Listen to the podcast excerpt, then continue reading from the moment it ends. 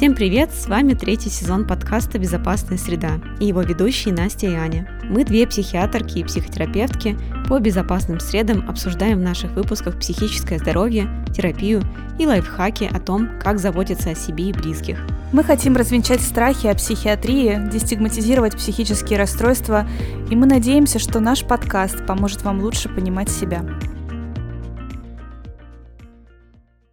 Друзья, не забывайте, что у нас есть инстаграм-аккаунт с одноименным названием, где мы обсуждаем выпуски и где можно задать любой вопрос по теме подкаста.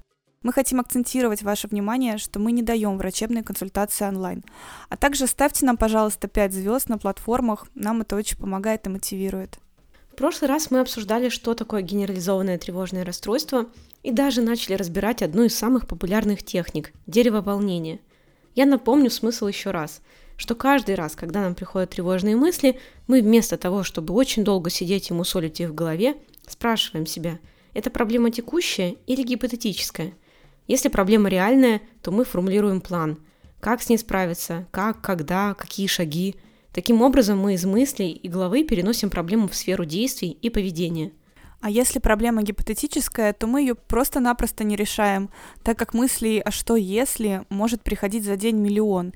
И эти опасения могут попросту не сбыться, и тогда зачем нам тратить ресурсы на что-то, что не факт, что случится? Я обычно тут привожу один пример – вам не нужно делать план на случай, если вдруг вы сломаете руку, так как вы уже примерно понимаете, что вы будете в таком случае делать. Пойдете в травмпункт, конечно же.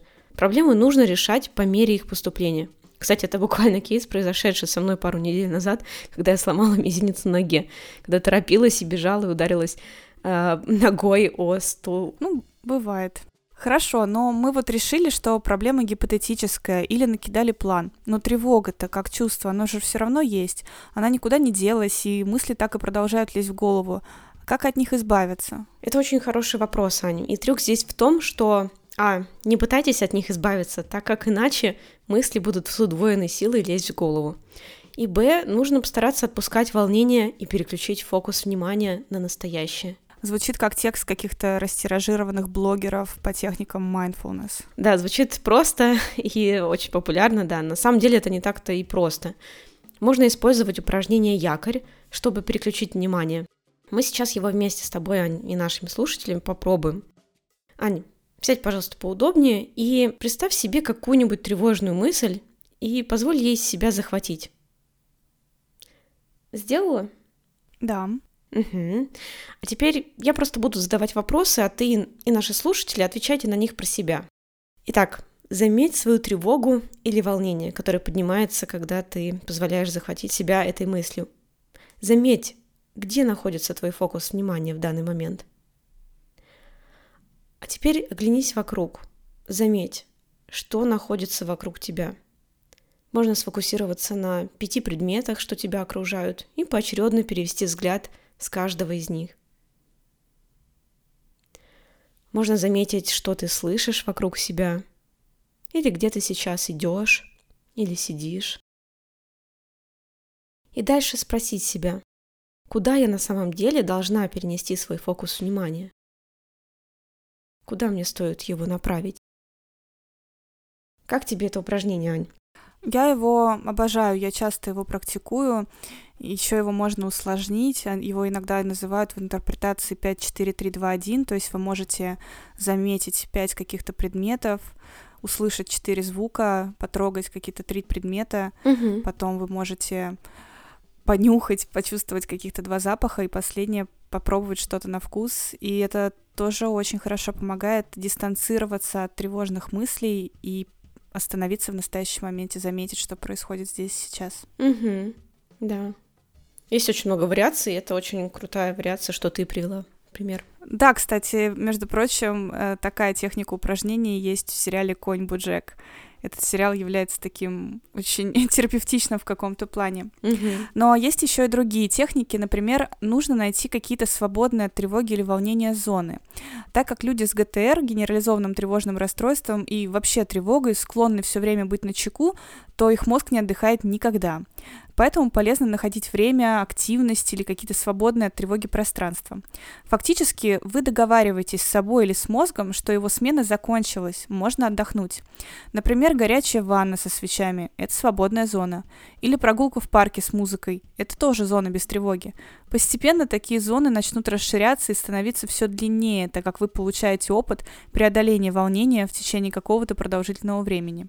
А есть еще другой способ, при этом не исключающий способ выше, это как раз зоны волнения или тревожное окно.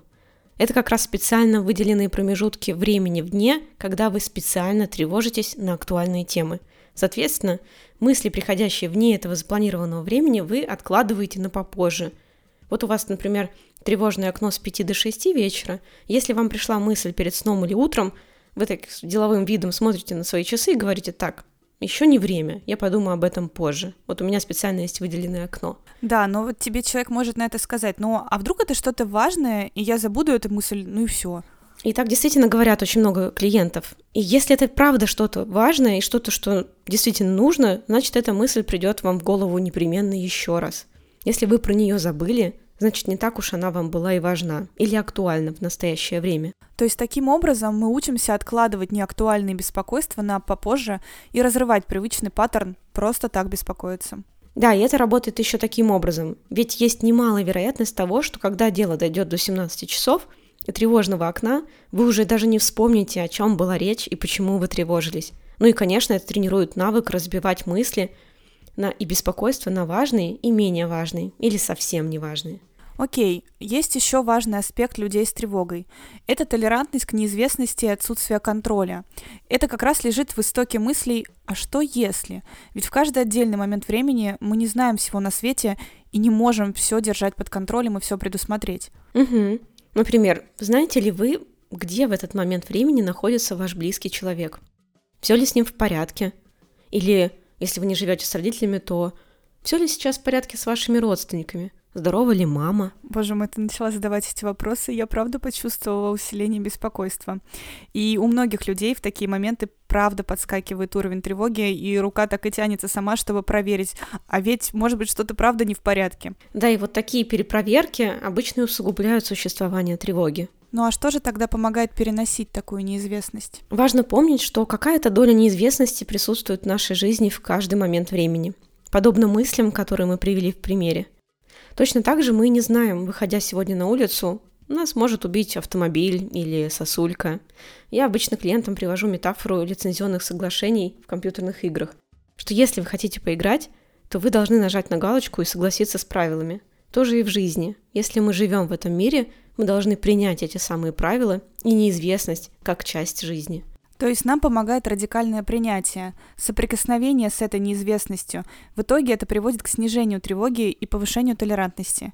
Если показать на примере, то если ваш партнер задерживается с работы, не хвататься сразу за телефон, а подождать еще какое-то время. Да, именно. Есть еще одна техника, как сделать тревожные мысли более переносимыми. Называется она diffusion от английского или разъединение с мыслями – мы можем опять ее вместе сделать, но для этого мне нужно, чтобы ты, Ань, снова подумала о чем-то тревожном и озвучила мне эту мысль. Окей, okay. я подумала о том, что с э, моим животным что-то случится. Окей. Okay. А теперь просто заметь, какой уровень тревоги у тебя вызывает эта мысль. Заметила? Да. Хорошо. А дальше я попрошу тебя перед вот этой твоей мыслью, которую ты сейчас озвучила, добавить кое-что. Фразу мне пришла в голову мысль, что... Мне пришла в голову мысль, что с моим животным что-то случится. Угу. Есть ли теперь разница в уровне тревоги? Конечно, она стала чуть ниже. Угу. Вот, а теперь можно еще большую дистанцию попытаться создать с этой мыслью и добавить фразу «Я заметила, что мне пришла в голову мысль, что...» Я заметила, что у меня есть мысль, что с моим животным что-то случится. А сейчас есть ли какая-то разница? Ну да, тревоги вообще практически нет. Я дистанцировалась действительно от этой мысли. Угу. Собственно, когда мы так говорим, то мы как будто бы не на сто процентов находимся внутри этой мысли, а как бы называем ее мыслью. То есть это не стопроцентный неоспоримый факт уже. И если описать это метафорой, то это как если бы мы блуждали в лесу мыслей, а потом взобрались на какой-то холм и стали наблюдать за деревьями сверху. Да, еще есть такой вариант выполнения этого упражнения. Вы можете в течение минуты повторять эту мысль, затем повторять эту мысль с приставкой, что у меня есть мысль, и последнюю минуту с приставкой, что я заметила или заметила, что у меня есть мысль.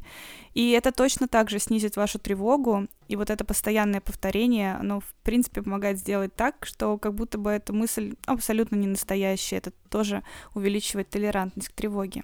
Я бы хотела добавить еще, что это на самом деле можно делать не только с тревожными мыслями, но и с любыми другими. Например, э, я неудачница, да, и мне пришла в голову мысль, что я неудачница. И она уже не кажется такой ужасной, невыносимой и неприятный.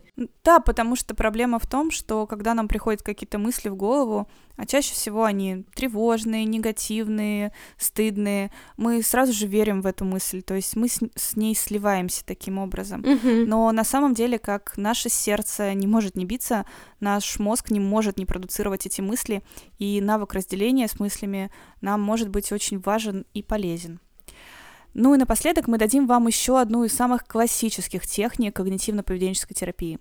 Если вам приходят какие-то мысли о том, что что-то может произойти, то можно попробовать рассмотреть сначала самый пессимистичный исход ситуации, то есть такой катастрофический, описать его в подробностях, представить, визуализировать в голове, потом самый оптимистичный исход, а потом что-то, ну, среднее. И обычно истина, как всегда, находится где-то посередине. Такое упражнение помогает нам более гибко оценивать риски и вероятности тех или иных событий. Ну что ж, друзья, на сегодня у нас пока все. Мы надеемся, что наш сегодняшний выпуск помог вам разобраться в этой теме. Мы открыты к предложениям и темам, которые бы вам были бы интересны. Спасибо всем за внимание, и мы с радостью ждем вашу обратную связь, вопросы, комментарии и желаем вам хорошего дня. Подписывайтесь и ставьте лайки. Пока. Пока.